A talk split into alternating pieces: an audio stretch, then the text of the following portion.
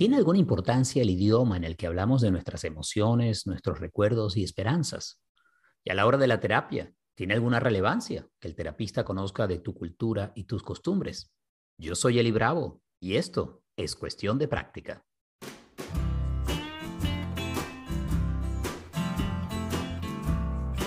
¿Qué tal? Bienvenidos a un nuevo episodio de Cuestión de Práctica, un podcast que no trata de ser perfecto, sino humano, y en donde tratamos temas ligados al bienestar físico y emocional, la psicoterapia, el mindfulness, hay un poco de todo. Te invito a que si es la primera vez que escuchas el podcast, revises el directorio, pues hay cantidad de episodios disponibles con temas tan diversos como la felicidad, la ansiedad, la pareja, los hijos, la vida. Y hoy vamos a estar hablando sobre la vida tal y como la hemos experimentado y el lugar que tiene nuestra historia cultural y familiar a la hora de iniciar un proceso terapéutico. He realizado terapia en mi vida en distintos momentos. La primera vez en mi primera juventud eh, en Caracas, Venezuela, el terapeuta mm, era venezolano, era pues muy fácil entenderse. Compartíamos la misma cultura, vivíamos en la misma ciudad. Y a lo largo de mi vida como inmigrante en Miami he ido a terapia también en distintos momentos y em, han sido mayormente mujeres, muchas de ellas eh, hispanas y en donde el idioma ha sido el español, porque pues, aunque vivo por ya casi 25 años en los Estados Unidos, para hablar mm, de lo que es el mundo emocional, de las cosas que me han sucedido y sobre todo la historia de mi vida, se me hace mucho más fácil hacerlo en español. Pero, cosa interesante, estudié psicoterapia y, y maestría en psicología en inglés. Y igual me pasa con todo lo que he hecho en el mundo del mindfulness. Es decir, el aprendizaje ha sido en inglés, pero de alguna manera voy procesando eso en mi mente en español asunto, pues, de la vida bilingüe y sobre todo cuando uno hace un proceso de inmigración allí en esos momentos bisagra. A mí me tocó pues, en los mm, medianos 30 años venir a los Estados Unidos. Total es que me preguntaba, ¿Qué tan importante es compartir el mismo idioma a la hora de hacer terapia? Y esto, que inicialmente lo viví como paciente o cliente de la terapia, ahora lo experimento del otro lado, en el salón, en el otro sillón, es decir, como terapeuta. Y sin lugar a dudas, cuando estoy trabajando en terapia, trabajo como bilingüe, me siento que hay una mayor fluidez cuando trabajo con el español, si bien a, medida que practico, pues con el inglés también se me hace eh, mucho más accesible. Y hoy en día podría decir que alrededor de la mitad de mi práctica ocurre en inglés, en la otra mitad en español. Pero ¿Qué sucede entonces con todo esto del idioma? Vamos a decir el idioma que está cerca de nuestro corazón y de nuestras emociones.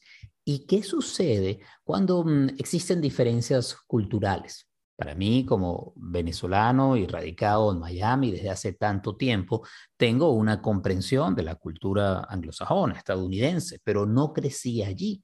Algunos de mis pacientes son totalmente estadounidenses, de varias familias viviendo acá en el país, o me ha sucedido que son de otros lugares de América Latina, también en Europa. Y entonces, ¿cómo manejar esto?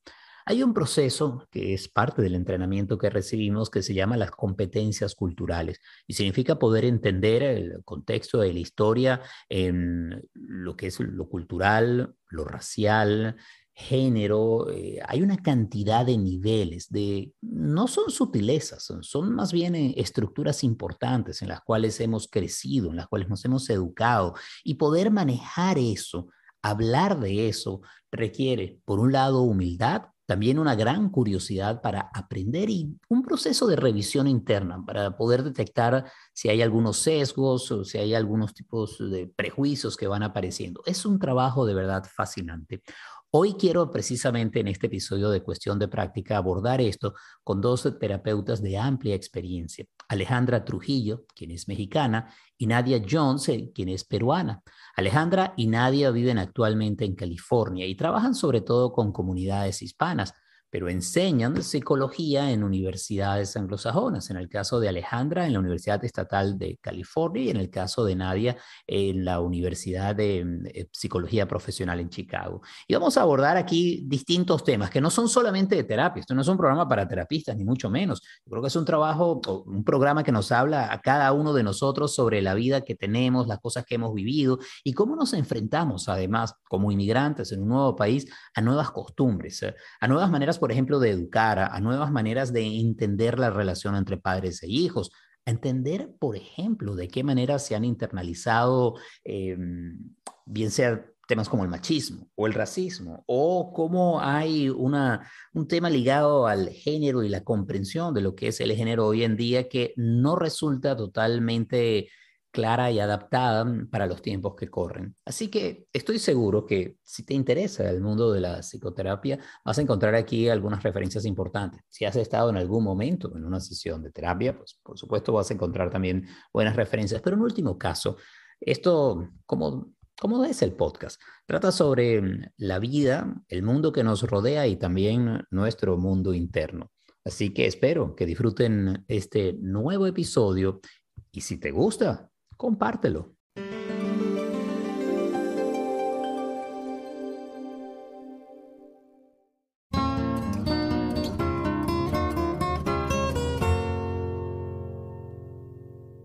Y seguimos en cuestión de práctica para hablar sobre la terapia en español, lo que significa además hacer terapia en español en los Estados Unidos y si acaso esa idea tan común de que todos los hispanos somos iguales eh, es cierto y se presenta así en una sesión de terapia. Me encanta darle la bienvenida a dos terapeutas de amplia experiencia para conversar al respecto. Alejandra Trujillo es una terapeuta matrimonial y familiar con licencia de California y psicóloga con licencia de la Ciudad de México. Ella se desempeña como profesora adjunta y supervisora clínica de la Universidad Estatal de California en Northridge. Y Nadia Rojas Jones es una terapeuta matrimonial y familiar con licencia de California y profesora asociada en la Escuela de Psicología Profesional de Chicago. Tanto Alejandra como Nadia son bilingües con amplia experiencia en el servicio a clientes de habla hispana en entornos comunitarios. Qué placer tenerlos acá. Hola Alejandra. Hola Eli, gracias por invitarnos. No, gracias a ti. Hola Nadia. Hola Eli, ¿cómo estás? Mucho gusto. Feliz de tenerlas en cuestión de práctica. Eh, me ha sucedido que muchas veces se me acerca alguien y dice, Eli, estoy interesado en hacer terapia, pero ¿la hago en español o la hago en inglés? Y esta pregunta me la hacen en español, pues la hacen eh, personas hispanas. ¿Qué dirían ustedes? Para hacer terapia, ¿se hace en inglés o en español si nuestra primera lengua, nuestra lengua materna es el español? ¿Quién quiere comenzar? ¿Quién va primero? Alviéntate, yo te sigo. Mira, hay una necesidad tan grande, Elito.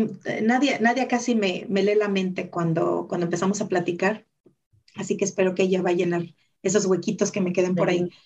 Yo creo que hay una necesidad tan grande de terapeutas que hablan español. Eh, en, en, California, seguramente donde tú vives también, allá por, por Miami. Hace mucha falta la gente que habla español que pueda darle una ayuda a nuestra, a nuestra gente, a nuestra gente de habla hispana. Quizá la pregunta tiene que ser, depende de qué es lo que quiere el cliente. ¿El cliente lo quiere en español o lo quiere en inglés? O no lo echamos en spanglish, porque en spanglish me han salido rete bien las terapias. Claro que sí. Muchos de mis alumnos, eh, las dos damos clases y una de las preguntas que, que recibimos es, pero es que no sé los términos, pero es que no sé cómo decir ciertas palabras en inglés, no sé. Y, nuestro, nuestro mensaje, creo, en pocas palabras, el mensaje de nadie, el mío es like, no importa, conéctate. Nuestro mensaje ha sido en las últimas fechas, en lo que, mientras más conversamos, este, Nadia y yo, sobre estos temas, conéctate con tu abuelita interna, conéctate con quien sea que hayas, quien sea, quien sea que te haya aprendido a hablar en español, conéctate con tus dichos, conéctate con, con tu español de donde venga y aviéntate a hacer terapia en español, porque no es necesario los términos conceptuales, los términos elegantes, eso no importa. Lo que importa es que te puedas conectar con la persona, mm. que los escuches.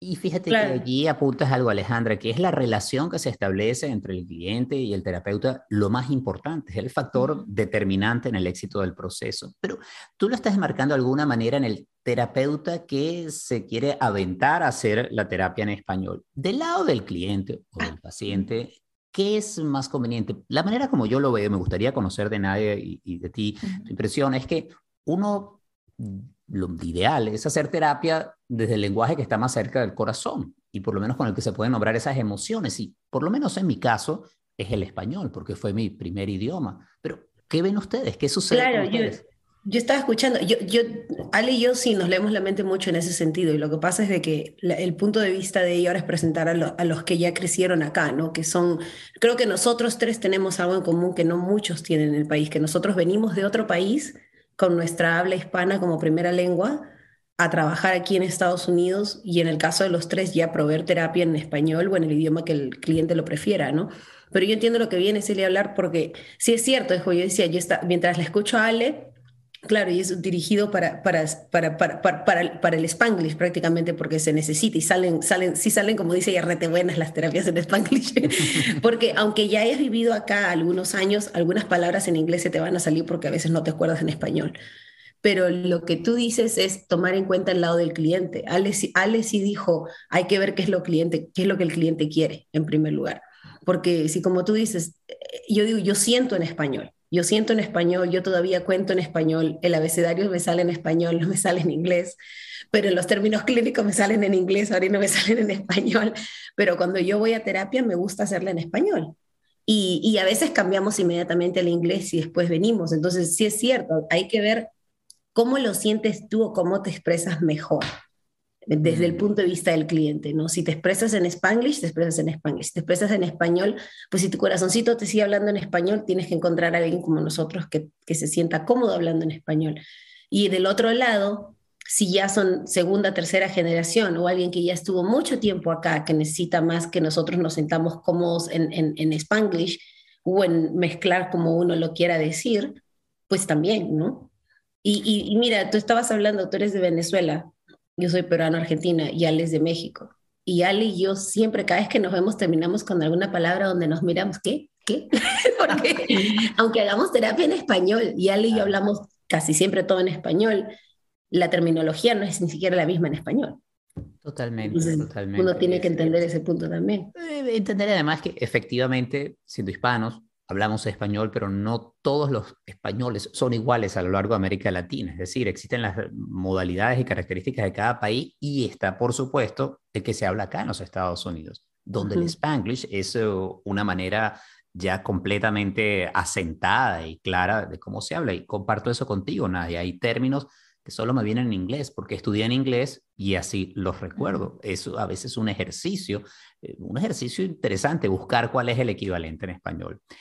Pero me gusta mucho que ha mencionado algo y quisiera aquí poner el, el, aspecto de la terapia familiar, que es la que hacemos los 13, en donde a veces tienes en una sesión a la mamá y el papá y el hijo, a veces viene también, eh, son tres generaciones, abuelos, papá y los hijos, y entonces uh -huh. resulta que los hijos nacieron en Estados Unidos, los papás mm, tienen algo de tiempo acá, pero no dominan mucho el inglés, mientras que los hijos prefieren hablar en inglés y a veces la abuelita habla solamente español. ¿Cómo manejar esta situación? ¿Cómo hacen ustedes para hacer esos cambios entre español, inglés? A veces el joven dice algo que la mamá o el papá no entiende porque lo dice muy rápido. ¿Cómo manejar esas diferencias idiomáticas? No sé tú, Nadia, pero yo empiezo con las reglas. A ver, ¿quiénes hablamos aquí español? ¿Quiénes hablamos inglés?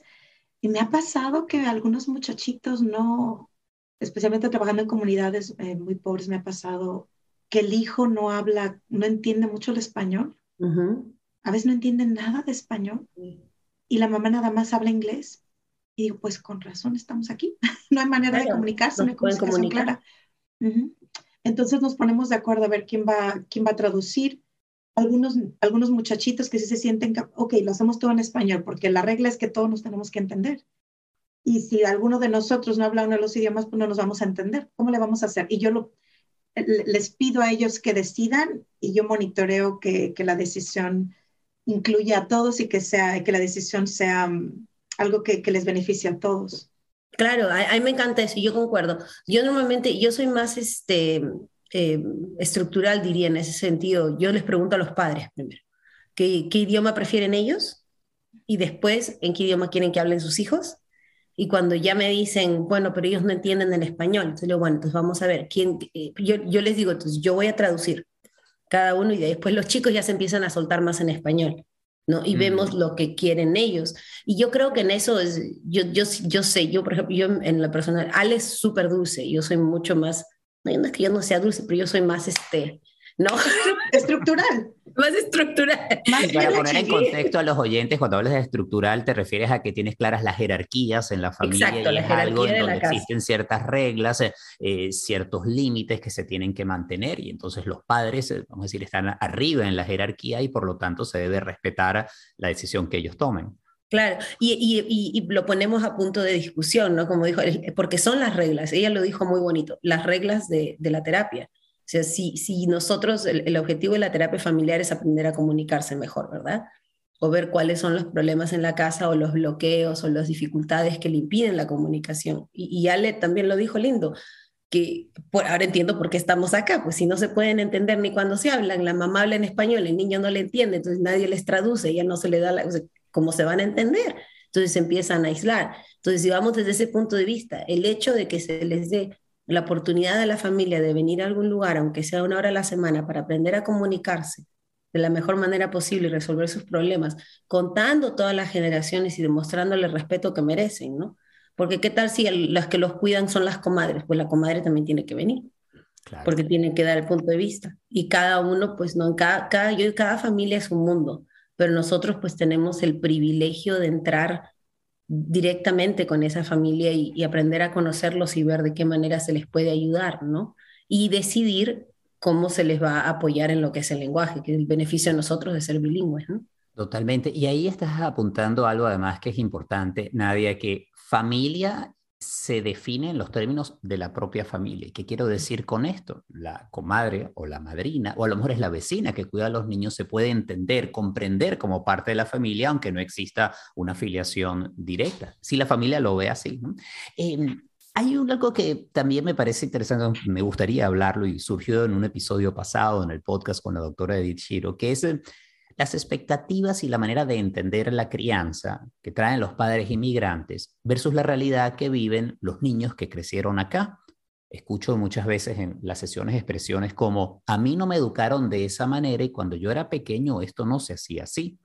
Uh -huh. Esto es algo que puede aparecer para nuestros oyentes que están viviendo en cualquier lugar del mundo en habla hispana dentro de un mismo país, pero ahora imagínense si uno creció en Argentina, Perú, Venezuela o México y luego tus hijos crecen acá en los Estados Unidos, donde no solo hay una diferencia de idioma, hay una diferencia cultural muy marcada y hay expectativas de los padres que vienen de sus familias de origen que cuesta mucho imponer, transmitir o mantener dentro de la actual cultura. ¿Cómo manejan esas diferencias? Con mucha educación.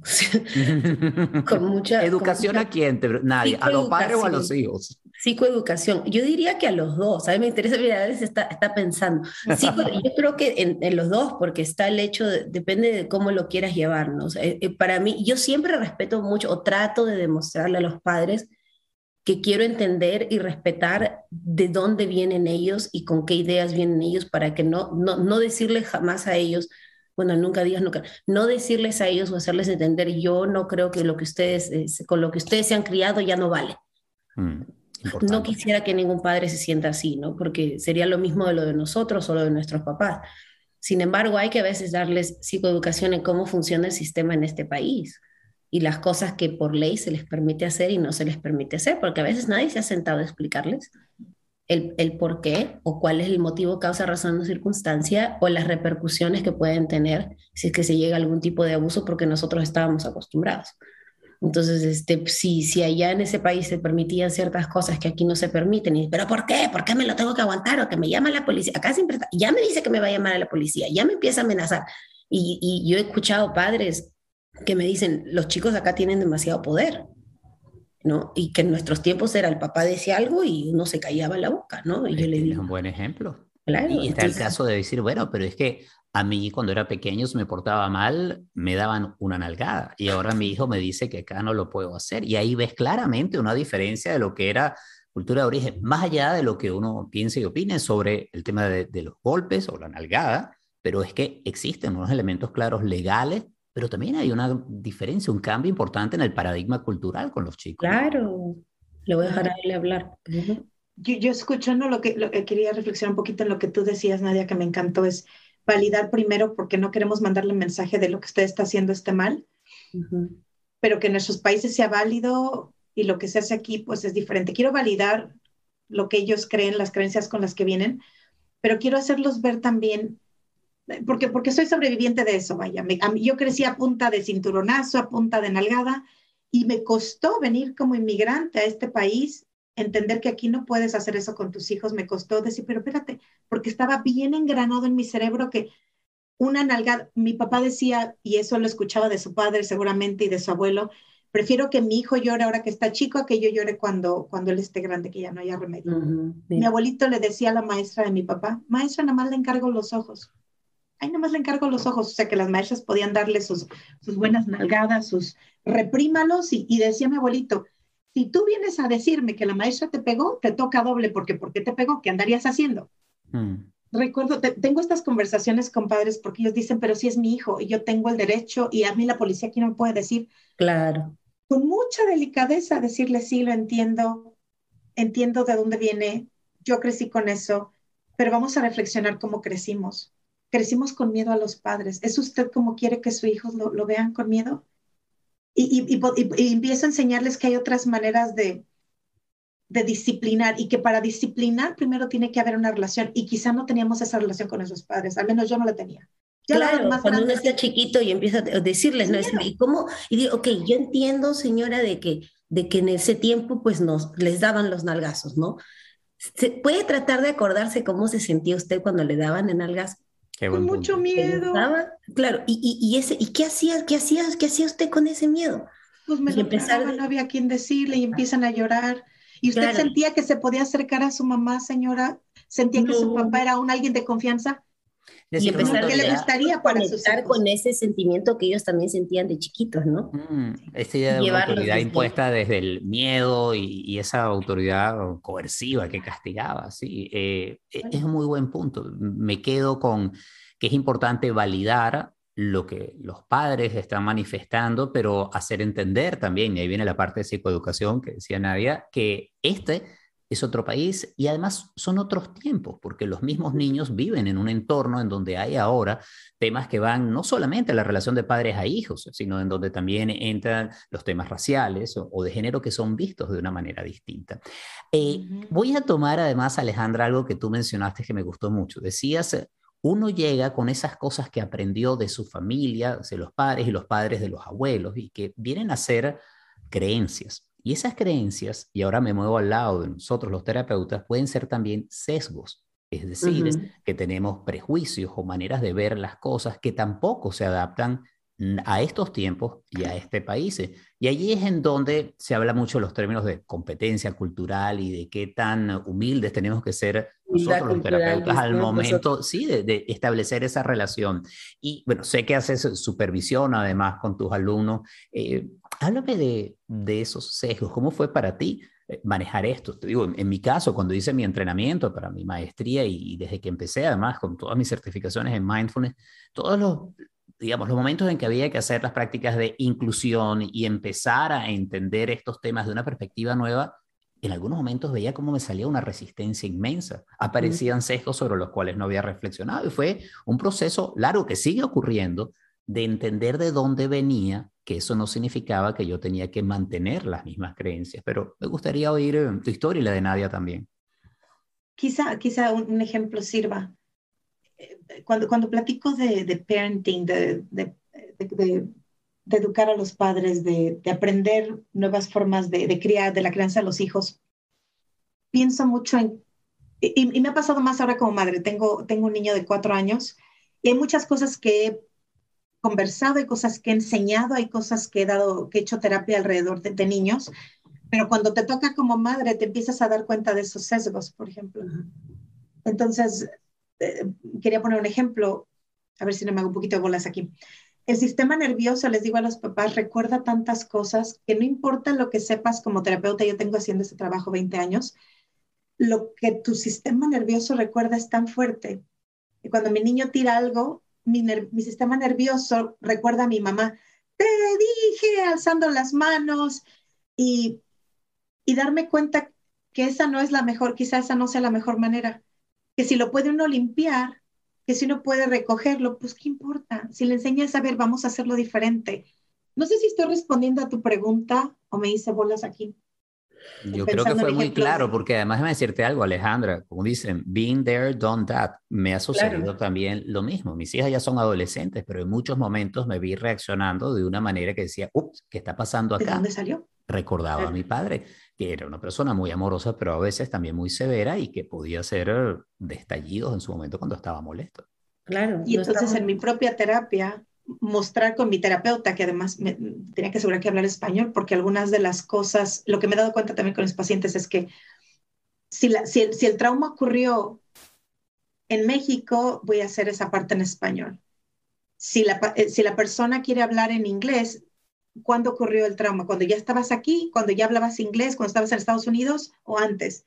La terapia tiene que ver mucho con eso también, donde si el trauma ocurrió cuando estabas eh, ¿qué idioma se hablaba en ese tiempo? Con ese idioma te vas. Bueno, regresando a tu pregunta, mm, en mi propio, en mi propio tratamiento de trauma me di cuenta que, que esa no era la mejor manera en la que yo quería eh, educar a mi hijo, que los gritos, pues sí, uno pudiera decir, ese es mi, mi sesgo, pues a mí me sirvieron los cinturonazos, a mí me sirvieron eh, las nalgadas, todavía eso te lo hubiera dicho yo cuando estaba en México, pues cada quien con sus hijos, aquí no me di cuenta que, no, no, no, no, no, aquí hay leyes, y yo no puedo seguir pensando que porque según yo estoy bien, ahí es cuando me di cuenta que yo no estaba bien.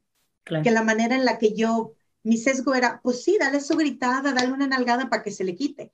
Me di cuenta que no, que, que ese era un sesgo bien, eh, algo, una, una, un, eh, eh, que había entendido algo muy mal de la, la, manera en la que mis papás me habían creado. Pensé que eso estaba bien porque según yo estaba bien, mírame, tengo una maestría, tengo un trabajo bueno, ahí la llevo en la vida sí, pero ¿cómo estoy educando ahora a mi hijo? Y no quiero que me voltee y me ve con miedo. Yo no quiero que él aprenda que, para resolver un conflicto hay que pegar, hay que lastimar, sino que se pueden usar palabras y que yo lo puedo ayudar a sentirse mejor, a limpiar lo que sea, lo que se tenga que limpiar, pero sin necesidad de gritar. No hay, no hay necesidad de gritar, no hay necesidad de golpear. Y eso ha cambiado totalmente para ti. No estoy educando a mis hijos con golpes ni con gritos. Y tampoco nos gusta después que otro venga a hacérselos cuando regresamos a nuestros países. Exactamente. Que, que, que, a veces hace complicada la cosa, ¿no? Yo me acuerdo cuando yo, yo voy mucho, bueno, ah, no he ido, ahora, ahora regreso a Perú. Y, y, el, el, otro día estaba, estaba acá eh, cuando pasó, pero, pero mi hijo tiene nueve años y es relacionado a lo que dice Ale. Yo hablo muy fuerte. Yo no te grito, pero yo hablo, tengo un tono de voz muy fuerte. ¿no? Firme. Firme, firme. Y en tono y Ale también me dice que, porque yo sí, cuando no, es no. Y después me pongo a hablar todo normal, ¿no? Pero, pero a ver, y los ojos se me ponen como, porque esa es la otra cosa. A mí, por ejemplo, ese es el sesgo que yo tengo. Mi mamá jamás me gritó, pero mi mamá nos daba una mirada de decepción y nos, te, mataba el alma. Mi papá hacía los ojos y ya sabías que el resto iba a venir. Yo aprendí, bueno, yo abro los ojos, mis hijos ya saben que mejor no tengo, no tengo que alzar la voz porque ya saben, ¿no? Y ese es mi sesgo. Y lo trato de controlar porque sé que es fuerte cuando estás con un chiquito. Pero, por ejemplo, yo no les pego, tampoco no hago una de esas cosas. Gracias a Dios hemos aprendido nuestras habilidades nuevas como madres, ¿no? En este país. Y también sabes que sirve mucho el apoyo de otras madres que han sufrido lo mismo y conversarlo. Ali y yo como profesionales y amigas conversamos mucho acerca de esto y nos, nos podemos abrir, gracias a Dios.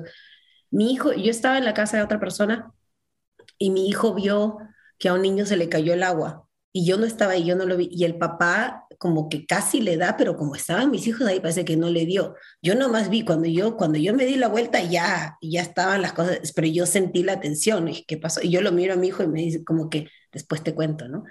Cuando hemos llegado a la casa, me dijo, no, mira lo que pasó, que no sé qué, que ta, ta, ta. Y yo me estaba contando y mi hija estaba diciendo, sí, mira, bla, bla, bla. Y, cómo, y yo le dije, ¿cómo reaccionó el papá? ¿Y cómo reaccionan los chicos? ¿Y qué pasó? Y, le y era agua, nada más, era agua. Se había mm. caído el agua. Entonces yo le dije, no le tienes que dar gracias a Dios que mami no hace esas cosas. Y sabes qué me dijo mi hijo de nueve años, me dijo, pero mami, tal vez en la manera en que en sus países les han enseñado es diferente. Y digo, ay, ahí está, ese es mi hijo. Sí, y tú tienes razón.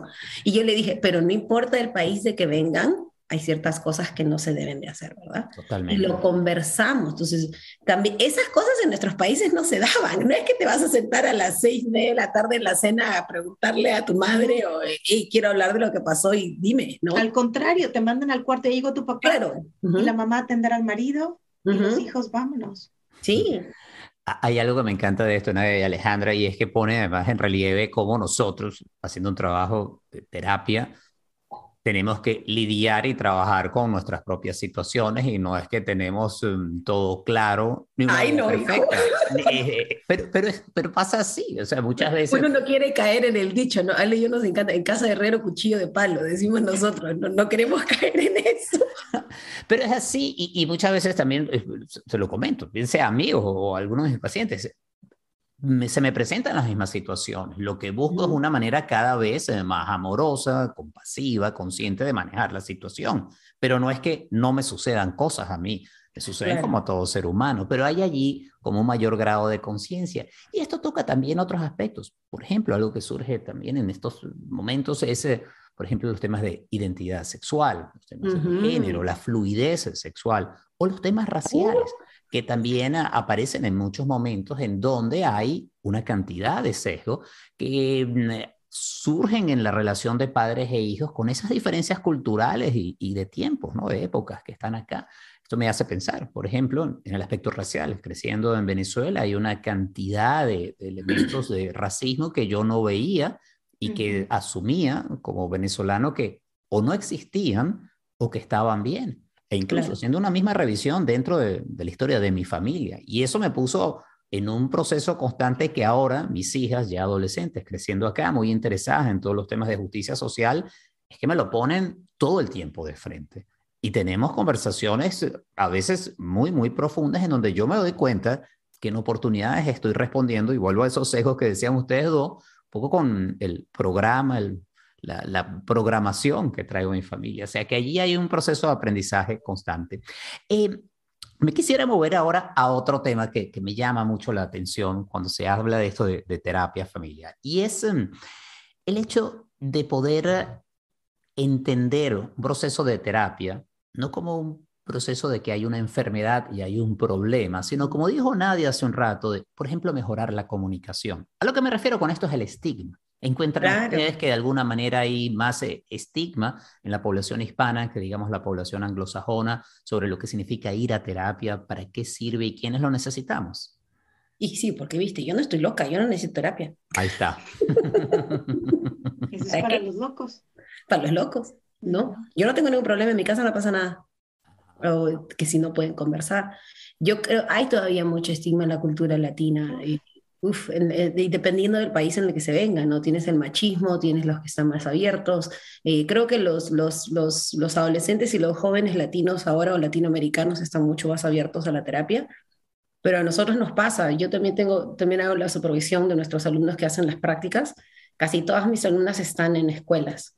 Y el, el proceso del primer semestre, en, en incluso hacer entender a mis propias alumnas anglosajonas o latinas, que traigan a toda la familia a terapia, aunque sea uno de los padres, les, y, van a hacer MFT si todavía les cuesta. Entonces yo empiezo, el, el, reto lo empiezo con mis alumnos para después, digo, si, si ustedes creen que todavía un niño de 5 años te va a decir todo lo que pasa en la casa y no le vas a preguntar a la madre y darle respeto a la madre que se merece, ¿qué están haciendo? Mm. Entonces, desde ahí el estigma viene desde nosotros mismos. Totalmente. Eh, cuando Nadia estaba utilizando el MFT, se refiere a Marriage and Family Therapy, que es la terapia familiar o de parejas, ¿no? Que además e, es un punto interesante porque hay también la idea que la terapia es individual. Eh, quizás es la manera como más comúnmente se conocía, pero ahora en este enfoque sistémico, todos los miembros de la familia pueden venir a la terapia. Y eso no significa que es terapia de grupo, es una terapia familiar en donde, por ejemplo, como decía Nadia, se habla de los temas de la comunicación o de la autoridad que involucran a todos, que eso es bien importante. ¿Y, qué dices tú, Alejandra? ¿Has visto también ese sesgo? O ese, se, empieza con educar, que es la primera pregunta que hago cuando estamos en terapia, es like, ¿y como qué te imaginas que es la terapia? Mm. ¿A la mamá? ¿Al papá? Si es, que, si es que el papá está presente, al niño, ¿cómo qué? Y muchas veces como que me vas a leer la mente, que están pensando que les vamos a leer la mente. Bueno, y viviendo nosotros en California, aquí con Hollywood, tanta cosa que ven en, en, en, en social media o en, o en, las películas, ¿no? Y las, las ideas erróneas que tienen de, de, lo que es un terapeuta es lo primero que quiero desestigmatizar. Hmm. Y así como el, el organismo tiene diferentes, tenemos riñones, ¿para qué sirven? ¿Cómo se enferman? Tenemos corazón, se enferma. El cerebro es un órgano también y también se enferma. Y cuando te duele un diente, ¿a dónde vas? Al dentista. Y si te rompes un brazo, me dicen los niños, pues con mi mamá. Le digo, sí, pero si tu mamá no te puede arreglar el brazo, ¿con quién vas? Ah, pues con el doctor. Y si tienes mucho dolor que no puedes entender y te sientes enojado, frustrado, ¿con quién vas? Ah, dicen los niños. Con la terapeuta, ¿verdad? Sí. Mm. y, y, el, y, el, mismo, lo hago, lo hago, bien sencillito para que la mamá también me entienda. Este, porque es bien importante que los papás entiendan que esto no es para locos, al contrario, que es, que es, que es un proceso. Me encantan las metáforas, las analogías, me encanta la metáfora del, del, del de, de, las heridas. Las heridas del cuerpo son iguales a las heridas del alma. Si no las tocamos, no las curamos, no sanan. Algunas sanan solitas, el cuerpo tiende a la sanación, pero algunas heridas, como cualquier otra, ocupan sus stitches, ocupan sus, este, ya estoy spanglish, ocupan su puntadita, ocupan una puntadita, ocupan, esté bien limpiecita. Les digo a las mamás, mi trabajo es agarrar como una lupa grandotota para asegurarme que el corazón no tiene no tiene piedritas, que no se quedaron vidritos por ahí pegados, que esté limpiecito para que podamos poner una gasita que empiece a sanar, para que un día esa herida con la que ustedes vienen sea una cicatriz. Las cicatrices no duelen, las heridas abiertas sí. Es la terapia. Me gusta usar metáforas para que ellos entiendan. Obviamente les digo, no, aquí no hay needles, no hay, no hay agujas, no hay inyecciones, no hay shots, nada de eso. Usamos las palabras, usamos el cuerpo para sanar. El mindfulness, por supuesto. Me encanta la meditación y, e intervenciones que, que, están basadas en, en calmar el cuerpo. Y hacerles entender de que, de que va a doler, porque aunque, aunque no hay agujas y no hay, y no hay, no hay nada, nosotros no abrimos con cuchillo como los doctores, pero yo a veces a los niños mismos les digo, ¿no? Este, a veces, ¿viste cuando te rompes un hueso? Y, y si te van a llevar al doctor, a veces te hacen doler mucho, mucho, mucho, mucho. Y te va a doler un montón de tiempo a veces.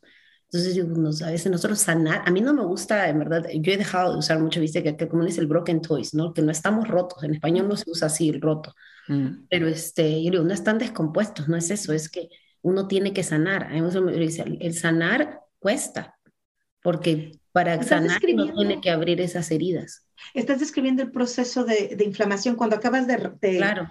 de, de limpiar una herida, ¿qué es lo primero que pasa? Les digo a los niños, se inflama, ¿no? Y parece que se puso peor es lo que estás describiendo. Claro. Y dices, ¿para qué me, para qué me limpia esta mamá si duele más? Pero rapidito empieza a sanar, ¿por qué? Porque ya vamos a prevenir que se pudra, que salga pus, que se ponga peor. Luego les digo, ¿a poco no se caían ustedes de chiquitos, se pelaban la rodilla y no le decían a su mamá, y cuando se te pegaba la costra del pantalón, te la bajabas. Uy, Dios mío, ya me Gracias, por, gracias por activarme la amígdala. ¿Verdad? Exacto, exacto. Hablando de, de traumas, porque todos hemos tenido ese microtrauma. Pero es cierto, ahí describe muy bien cómo el proceso terapéutico no es inmediato, toma tiempo, toma un esfuerzo muy importante de parte de la persona, que es quien además al final está liderando eso. Uno va, lo veo yo haciendo un proceso de acompañamiento, pero el trabajo, sin lugar a dudas, le toca al individuo o a la familia o a la pareja, pero que además en muchas oportunidades puede sentirse peor o doler antes de que haya ese proceso de sanación porque comienza algo de, revisar, de ver, de sacar a flote cosas que estaban enterradas, en las emociones y para que salgan, ¿no? Y eso es fundamental. Pero Alejandra... Plantamos, semillitas, ¿no? Yo les digo también, hay que plantar las semillitas porque a veces no todos están listos para el proceso de la terapia o para cuando les empiezas a tocar en esa llaga que sí les dolió mucho, como lo que hablamos de con Ale del ejemplo, ¿no? Desde la, de cuando uno está ahí y le haces acordar desde niñita cómo se sentía con el miedo, pero aunque sea plantas semillitas, para que cuando después esas semillitas empiezan a crecer ahí adentro, dicen, ay no, yo creo que tengo que volver a la terapia. Y me gustaría agregar, utilizando además la hermosa metáfora que usaba Alejandra, em, en ese proceso de sanación que hay de los medicamentos porque también parte del estigma es, es que voy a un terapista y yo no quiero que me den medicina y en bajo ninguna circunstancia quiero que haya ningún tipo de medicamento. ¿Cómo lo manejan ustedes? También, sé que, también hay que dar mucha psicoeducación para ese sentido. Nosotros, en primer lugar, menos en el estado de California, ni Ale ni yo tenemos la licencia o la competencia para dar medicina, ni para ningún tipo de prescripción médica o alternativa. Eh, sin embargo, pues tenemos que estar informadas de los efectos secundarios de las medicinas y de preguntarles a ellos siempre qué es lo que están tomando, si es que alguna vez lo han tenido, ¿no?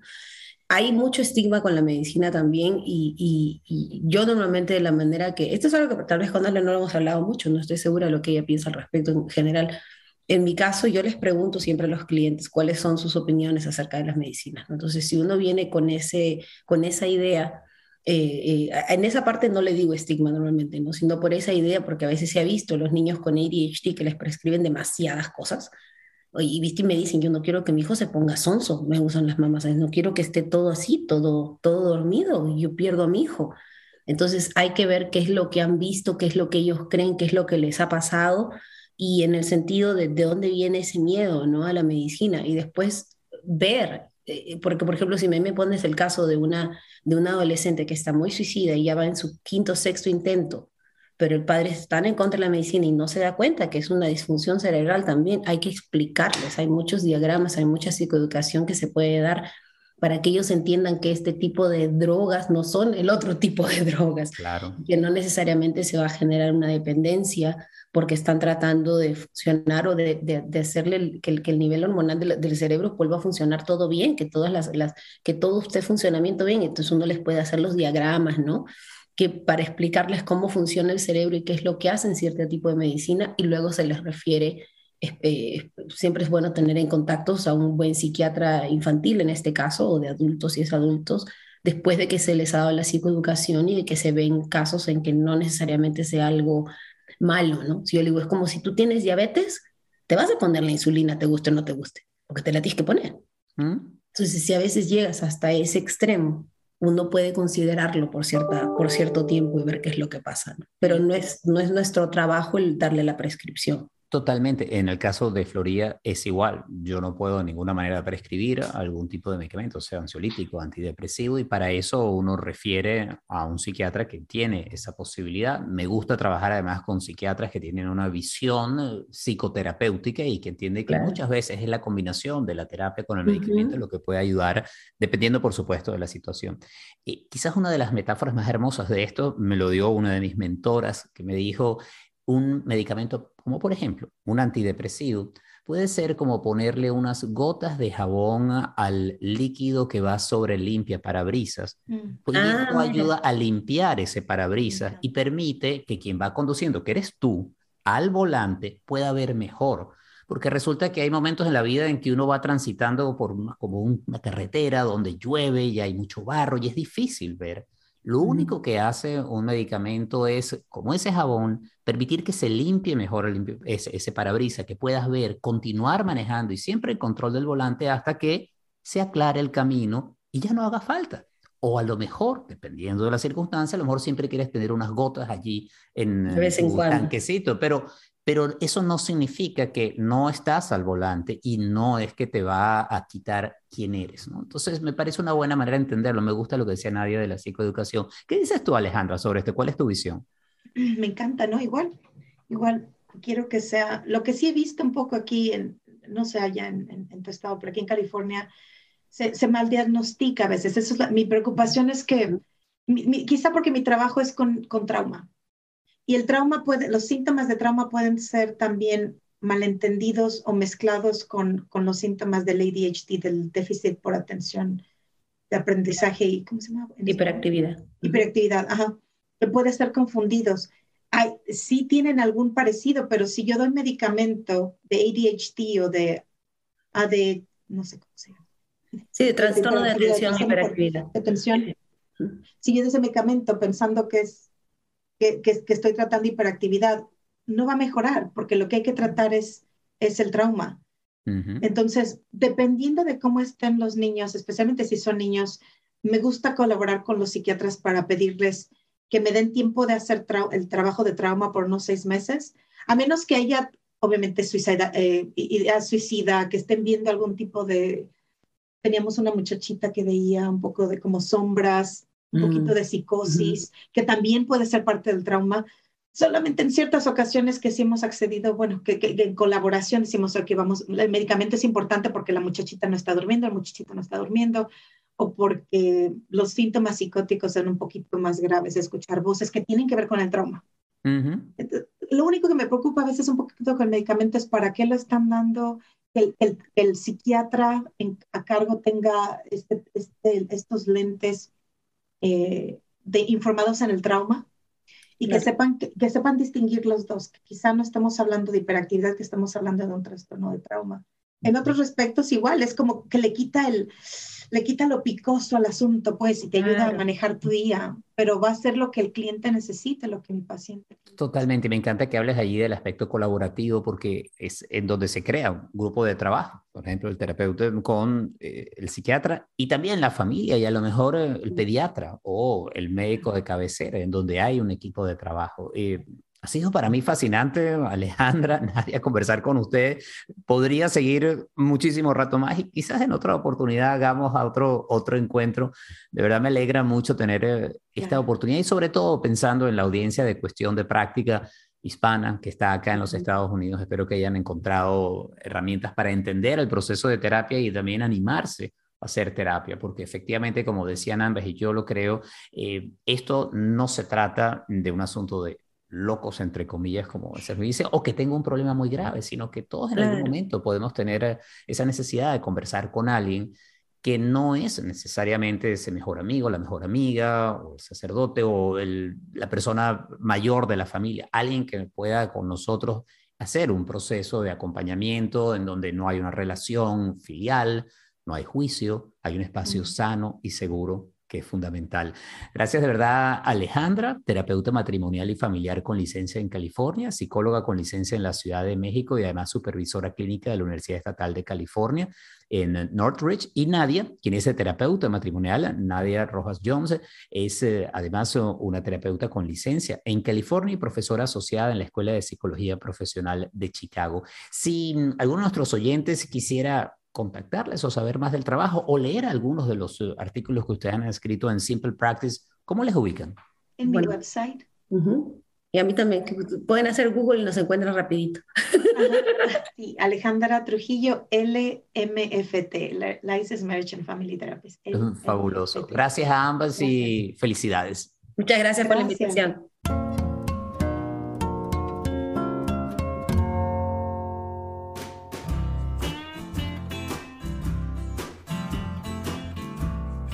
Así llegamos al final de Cuestión de Práctica. Un millón de gracias por acompañarnos, por ser parte de esta comunidad. Si te gustó el podcast, por favor, compártelo. Si quieres saber más de mi trabajo, te invito a que visites elibravo.com.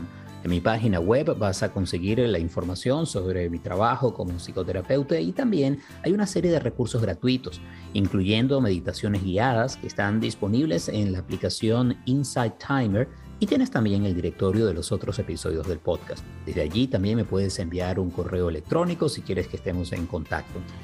Gracias entonces por um, estar allí, por la atención, por um, compartir este podcast y cuestión de práctica es posible gracias al apoyo amoroso y constante de Gaby Contreras. Andrés Grafe está en la edición y el montaje. Yo soy Eli Bravo y seguimos en sintonía.